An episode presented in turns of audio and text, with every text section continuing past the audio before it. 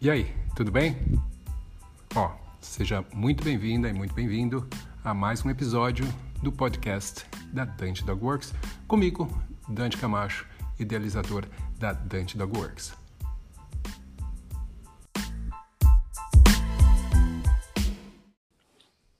Fala galera, bom dia. Sejam bem-vindos a mais um Cão com Sono.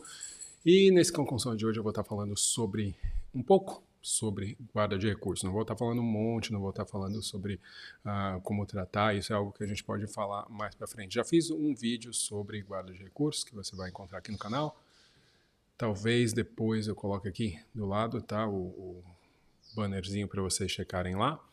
Mas hoje eu vou estar falando mais especificamente sobre os sinais mais uh, difíceis da gente perceber, as nuances, os sinais mais leves que indicam que pode sim surgir, acabar surgindo um problema de guarda de recursos que pode ser mais grave, que pode levar à agressividade e tudo mais. Então, como a gente perceber essas coisas para a gente conseguir evitar que a situação escale, piore, beleza? Então, daqui a pouquinho depois da vinheta.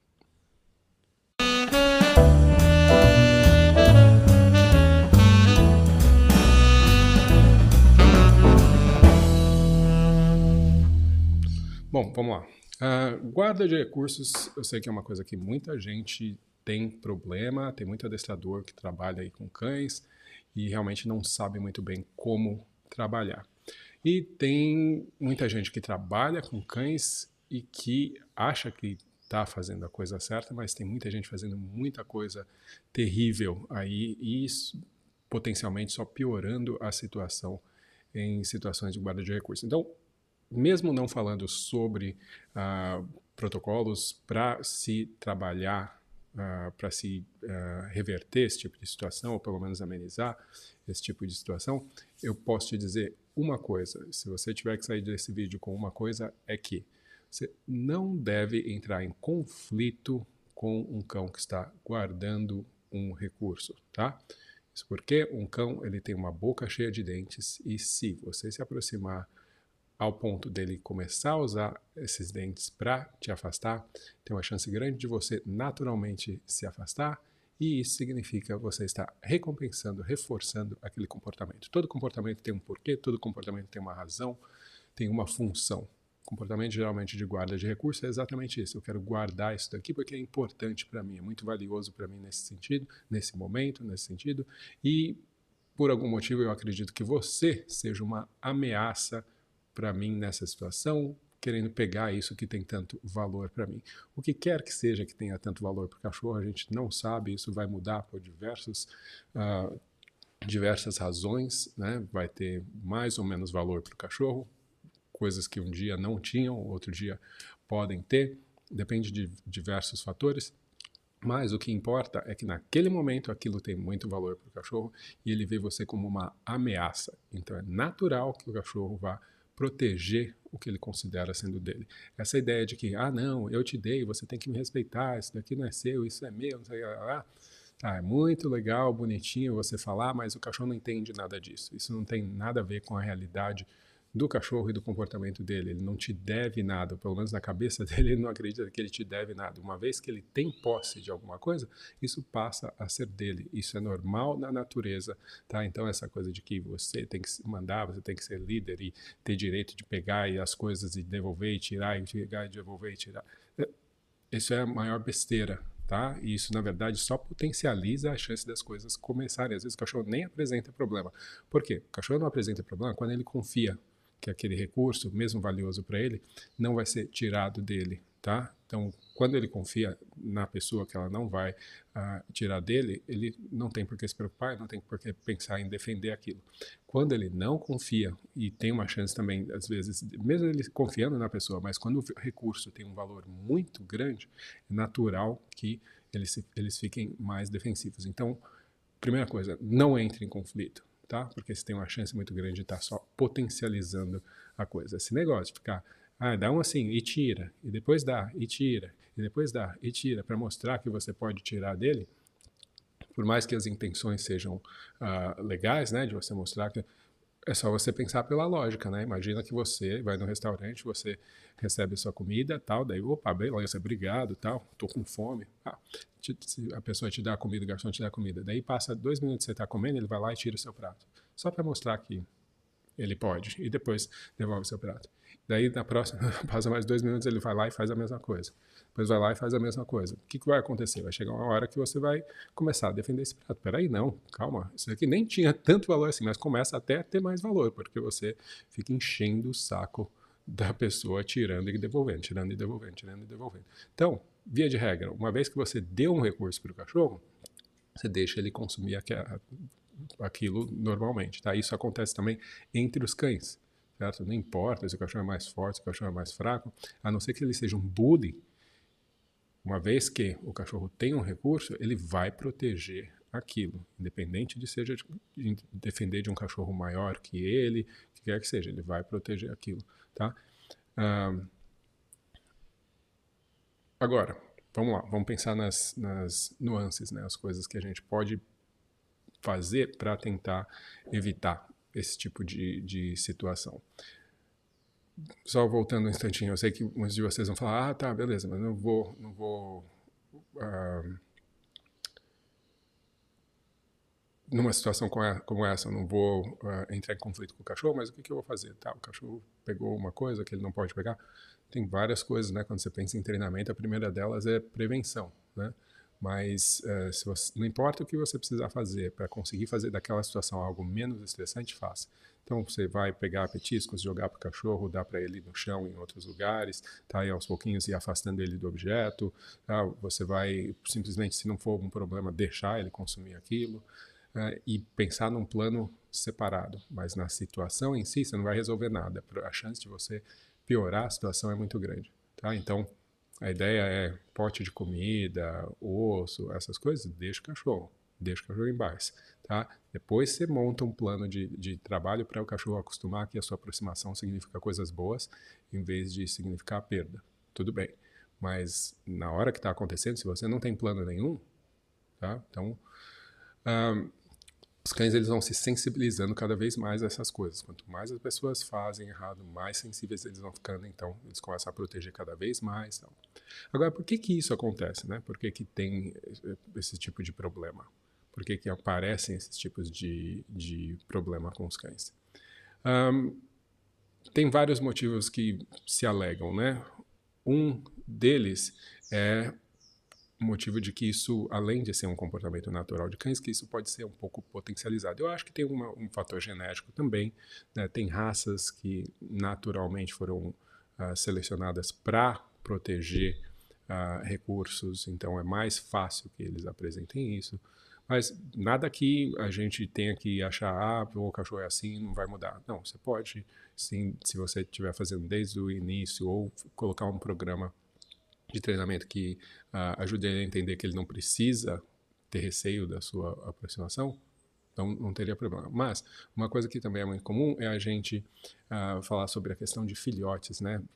Desde novinho, dependendo da, de como esses filhotes foram criados, Uh, como eu falei, genética também tem uma influência, mas como esses filhotes foram criados, é muito comum, se há escassez de recursos, que eles aprendam a disputar mais recursos entre eles. Muitas vezes na hora da alimentação, né? Tem muita gente que prega que a alimentação dos cães tem que ser feita como vocês estão vendo na foto, separado, exatamente porque uh, você evita a questão da disputa. E, na verdade, não é que você põe um pote para cada um, porque aí o recurso ainda fica muito uh, relevante, né? Vamos supor, um acaba antes e vem querer comer do outro. Então você coloca dois ou três potes a mais uh, ah, para você conseguir evitar, porque daí se tem uma disputa o outro, sempre vai ter um outro ali e tal. Então, ou se você vai colocar potes onde todos vão comer juntos, que não seja um só, coloca vários, dois, três, onde cabe um monte de cachorro e tem uma abundância de comida, para fazer com que o recurso seja menos relevante ali, seja algo que não vá, que os cachorros não estejam desesperados, porque quanto mais desesperado pelo recurso, mais maior a chance dele uh, tentar proteger aquilo.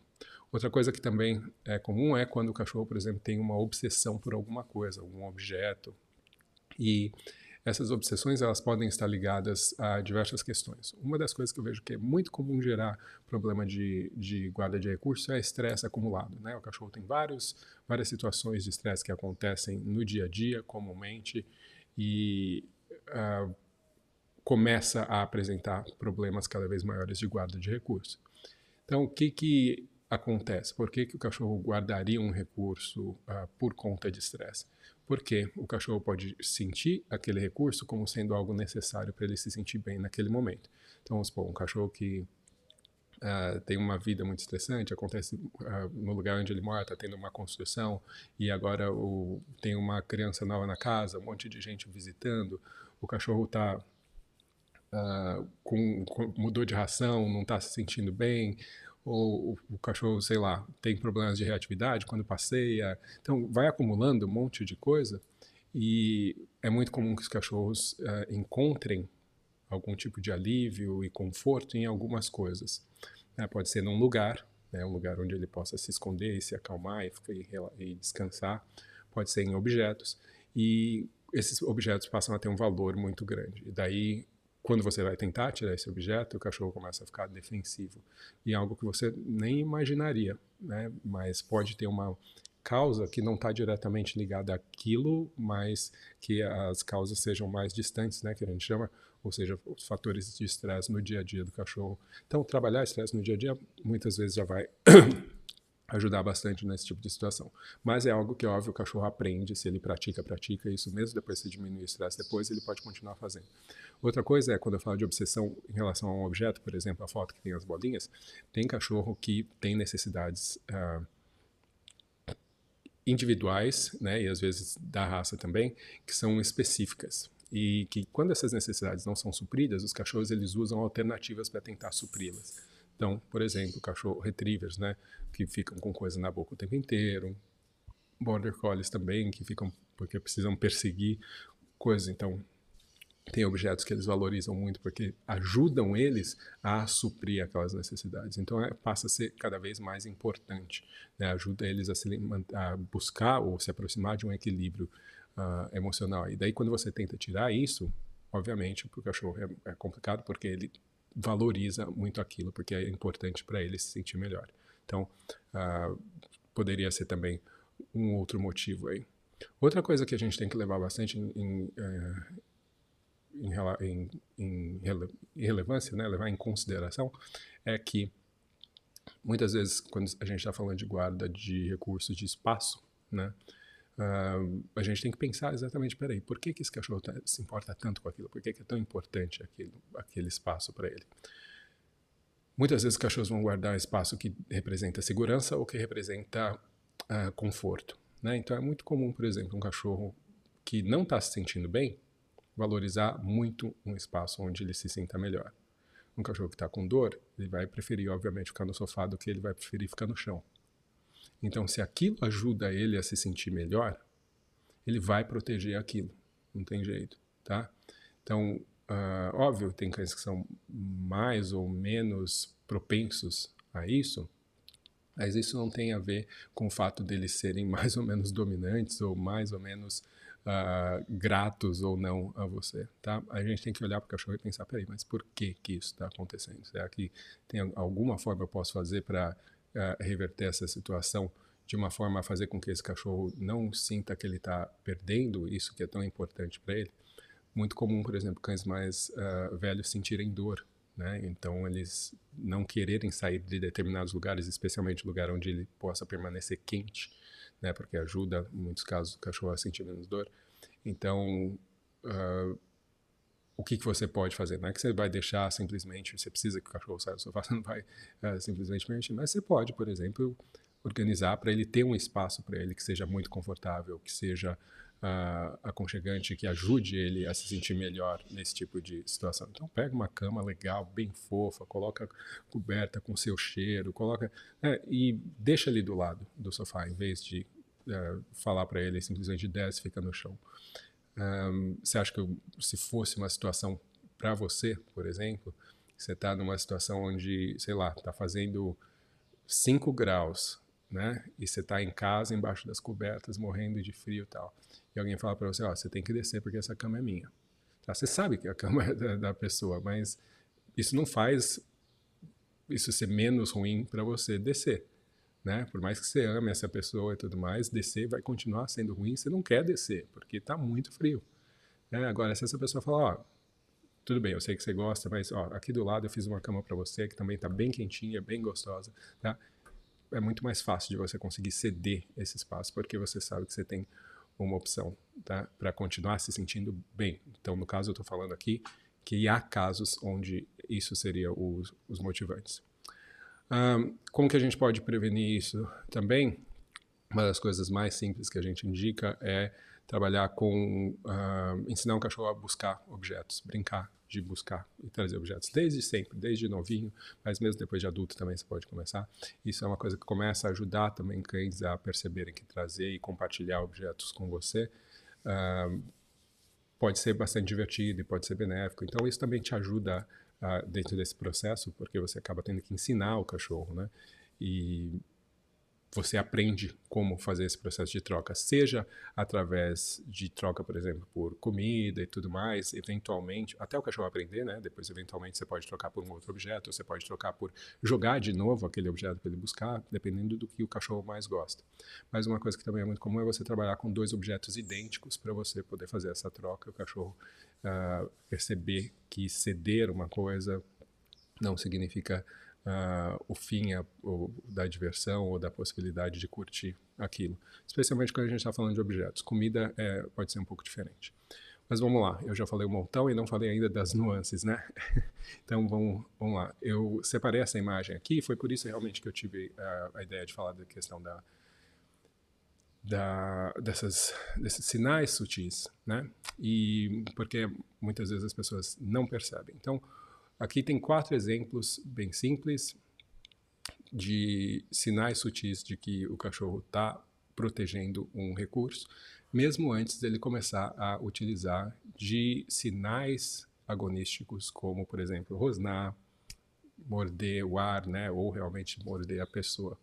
Então, o primeiro deles que vocês vão estar tá vendo aqui, nesse cantinho, vai ser uh, o que eles chamam em inglês chin lowered um, over the resource, que significa o cachorro coloca o queixo, né, abaixado assim sobre o recurso. Então, no caso do desenho tem um pote, né, o cachorro fica cabeça para baixo. Geralmente isso também vai estar tá, uh, mostrando uma orelha ah, para trás, né? É muito uh, comum. Nessa situação é o mais provável que vai acontecer. O cachorro vai ficar com a orelha para trás, cabeça sob o recurso, né? Às vezes encostando mesmo e o cachorro vai parar. A tendência natural é ele parar e olhar uh, com olhar de canto de olho, ou seja, ele não vai virar a cabeça para olhar para a pessoa, mas ele vai ficar abaixado e né, ficar só com um olho, que a gente chama de olho, olho de baleia. Então esse é um sinal clássico, tá, de que aquele recurso tem valor para o cachorro e ele está com medo de que você vá tentar pegar aquilo. Outra coisa é pegar o recurso e se afastar. Né? Então, o cachorro não querer devolver, por exemplo, você joga um brinquedo, ele pegar e não querer devolver, você ficar chamando para ele, ele pega e vai para um outro canto. Isso é muito comum. Cachorros, em alguns casos, vão pegar até pote de comida, por exemplo, como está na imagem aí também. Um, mais uma coisa que é bem comum, especialmente quando a gente está falando de comida, mas também vai acontecer com brinquedo. O cachorro está curtindo o brinquedo lá. A pessoa se aproxima e o cachorro para. Ele para de fazer o que ele estava fazendo, ele para de comer, ou ele para de ficar mastigando e apitando o brinquedo e congela. Tá? Geralmente também vai estar tá combinado com a questão do olhar. Né? Ele vai ficar olhando de canto de olho para sem levantar a cabeça na direção da ameaça, no caso da pessoa. Então, isso é também mais um sinal bem clássico disso. Então, quando você percebe isso, então você já tem que começar a trabalhar. Você não tem que ficar esperando né, ou se aproximando mais devagar para ver se isso vai parar. Não, porque isso é um, um processo que tende a escalar. Uh, por último desses quatro exemplos, a gente tem a aceleração no consumo. Então, no caso da comida, isso fica muito óbvio, né? Quanto mais as pessoas se aproximam, mais rápido o cachorro começa a comer. Então, esse é um sinal também clássico que deve ser uh, uh, considerado, porque não tem porquê, né? O cachorro precisar ficar desesperado para acabar logo com a comida, porque você vai lá, ele tem a chance de você tirar. Em alguns casos, quando isso acontece, e eu já tive casos uh, disso, do cachorro começar a engolir determinados objetos. Que eram cães que não queriam realmente entrar em conflito, eles estavam buscando de todas as maneiras não entrar em conflito e acabavam uh, tentando fugir, fugir, as pessoas ficavam indo atrás, daqui esse objeto, daqui isso, daqui, o cachorro acabava engolindo, que pode ser bastante perigoso também. Nesse caso que eu estou falando, o cachorro engolia meias, mas uh, no fim das coisas, no fim das contas, continuou escalando, né, até esse cachorro começar a morder e depois tiveram que doar o cachorro. Uh, e era um golden, tá? As pessoas acham, ah, tá, cachorro não tem, tem raças e tal. Não, qualquer cachorro pode fazer isso, especialmente os retrievers, tá? Que valorizam muito, para eles é muito importante para a questão do, do manter equilíbrio emocional, a ideia de ter coisas na boca. Tá? Para muitos retrievers isso é muito importante. Um, vamos lá. Próxima imagem que eu tenho é também de, um, de uma situação, como eu tinha falado, né, do negócio do, do pote, né, ou do objeto. Você vê o cachorro para e ele fica só o olhar. Ah, vou aumentar aqui a imagem para vocês conseguirem ver claramente. Né, esse olhinho aqui, ó, né, esse olharzinho aqui que vai te falar, opa, né, juntamente com a parada. Né. Nesse caso aqui, eu não acho que seja é uma foto montada, né? Então, se o cachorro está uh, parado, pode ser que tenha a questão de comida, pode ser que não. Pode ser que eles tenham ensinado simplesmente o cachorro a fazer um target. Aí, aí você vê que a boca está a boca tá fechada, né? Uh, travada, ou seja, pode significar também um pouco de tensão nessa situação aí. Uh, e por último, eu vou mostrar um videozinho, inclusive como eu tinha falado da questão do Golden, né? Então, muitas pessoas falam uh, que tá essa questão é da relacionada à personalidade do cachorro, não. Isso tem uma, é uma coisa normal. Agora, tem sinais que as pessoas confundem inclusive acham bonitinho, que é a situação desse vídeo. Um vídeo simples do um pedacinho de um vídeo do Instagram, onde vocês vão ver, eu vou passar primeiro e depois eu vou explicar. Tá? Então aqui, ó. Na verdade, deixar ele passar mais de uma vez. O cachorro está com o objeto na boca.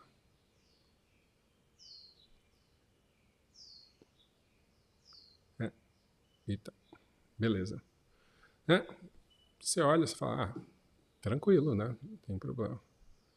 Bom, uma coisa que a gente vê logo de início, eu vou voltar aqui, vocês vão ver que o rabo está abanando, né, relativamente rápido. Como ele está sentado, não dá para você saber exatamente como que esse rabo está abanando, mas a minha aposta que esse rabo está abanando para baixo, em submissão. Tá? Olha o olhar de canto de olho, a boca está travada no objeto, orelhas estão coladas para trás.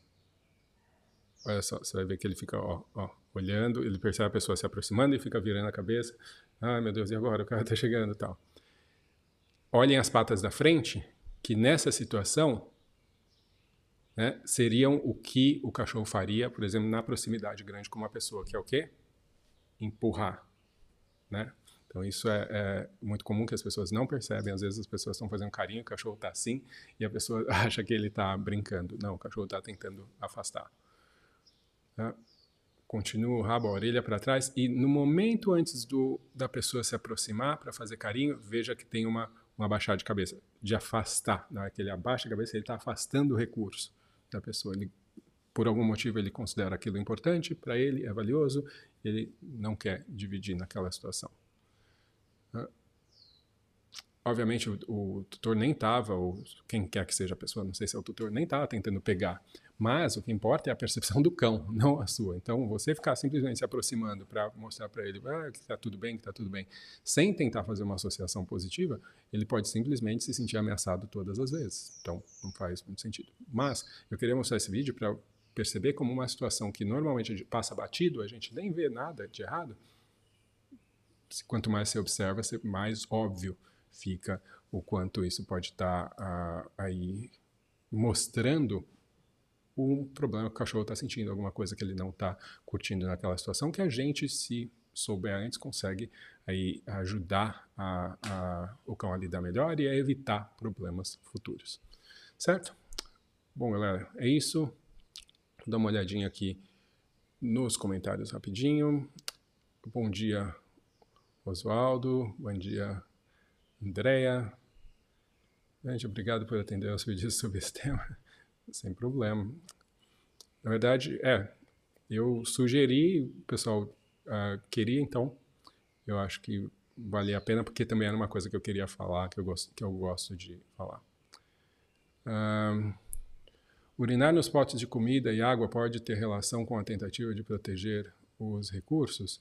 Oswaldo pergunta. Olha, Oswaldo, eu não, não acho, tá? Porque isso não significa, por exemplo, um cachorro urinar em algum lugar, né, uma, como uma demarcação, na verdade não é uma o que muita gente né, acaba falando, ah, o cachorro está dizendo que aquilo é dele. Não, ele está colocando uma informação.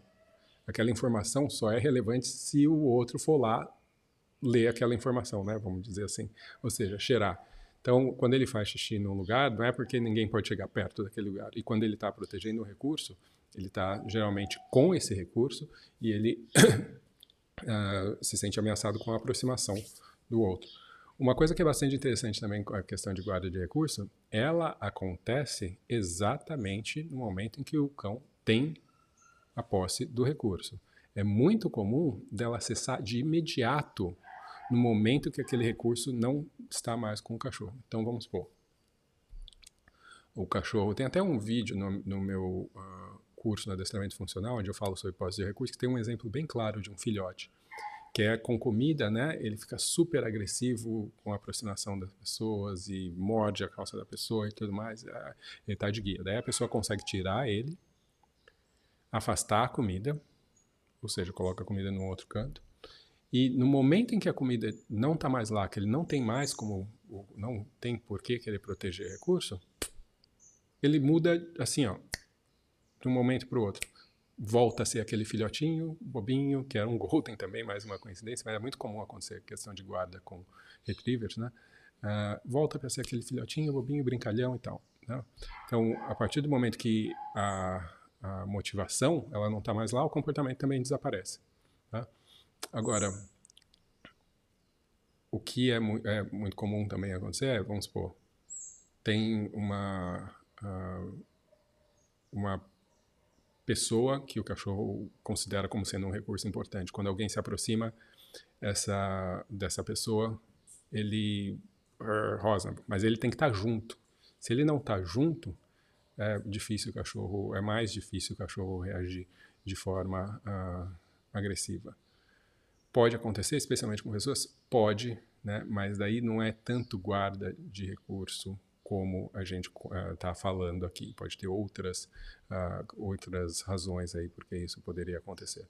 Mas geralmente com objetos é muito óbvio assim. Enquanto o cachorro tem um objeto, ele vai proteger.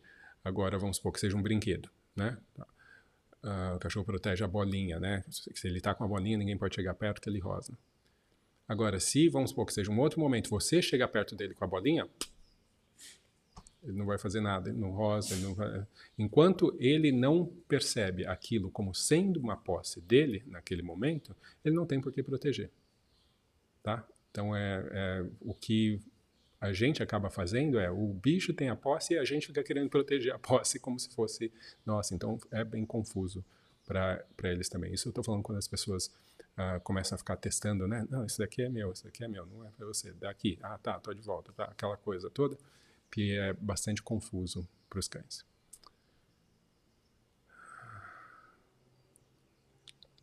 Aqui, a Fernanda comenta, né? E quando o recurso é uma pessoa, como a pessoa que é o recurso uh, deve agir.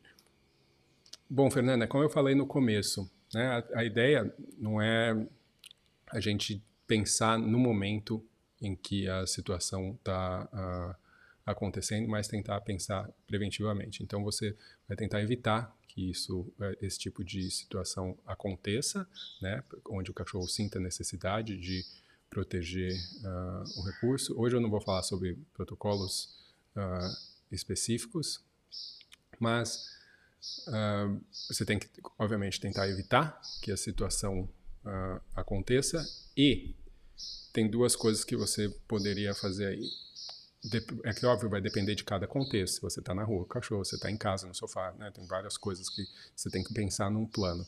Mas a lógica por trás é o quê? Fazer com que a aproximação da outra pessoa mude de perspectiva para o cão, ou seja, ele passe a como sendo agradável a aproximação do outro. E nisso a pessoa que está, que é o recurso, não tem que interferir, né? Quem, que tem, quem, quem, quem tem que trazer as boas novas é sempre quem está chegando a pessoa não precisa parabenizar nem nada. É, tudo tem que vir de bom, tem que vir de quem está se aproximando. Ou a gente pode simplesmente evitar a situação, porque em alguns casos pode se tornar uma coisa meio crônica. Né? Uh, e como eu falei, pode ter vários fatores que estão antecedendo a isso, que estão influenciando esse comportamento. Então, até você trabalhar esses fatores, você não vai ter uma mudança real.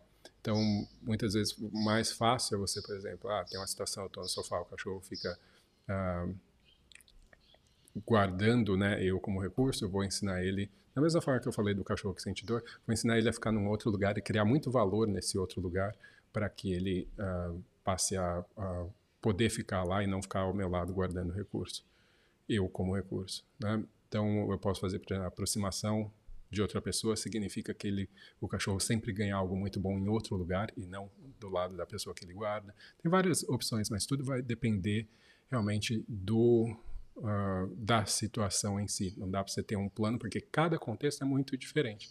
Pode ser quando você está passeando com o cachorro na guia, pode ser quando você está com o cachorro no colo, pode ser quando você está na cama, pode ser quando você está Uh, sentado no sofá, o cachorro do lado, né? tem várias uh, situações. No geral, a pessoa que está com o cachorro, ela não vai intervir para transformar a aproximação do outro como algo bom. O outro geralmente é que vai trazer as coisas boas. Ela pode intervir no caso, uh, mostrando que a aproximação do outro vai trazer alguma coisa boa em outro lugar, né, para gerar uma um afastamento, que é obviamente incompatível ele se afastar e ganhar coisas boas com proteger o recurso que no caso ele teria que estar do lado para proteger. E muitas vezes o que acontece é exatamente isso, né? Vamos supor, você tem um casal que está no uh, tá em casa e um está no sofá com o cachorro, o cachorro rosa quando o outro se aproxima.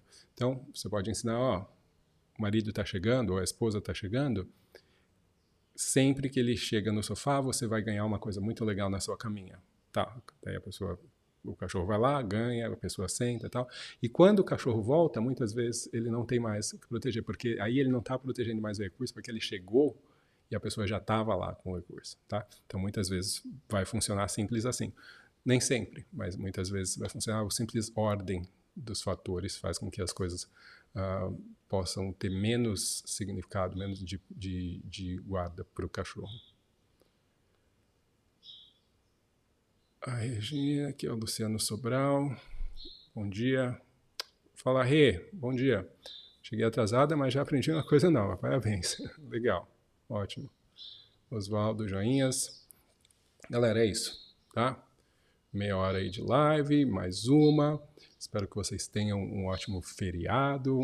Curtam bastante, aproveitem.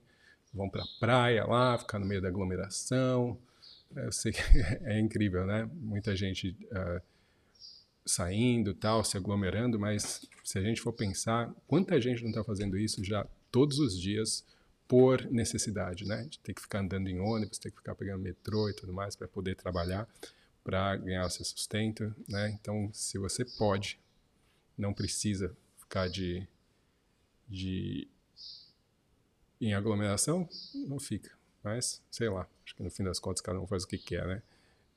É isso aí. Diego, buenas. A gente se vê então numa próxima. Bom resto de dia aí para vocês, galera. Isso aí.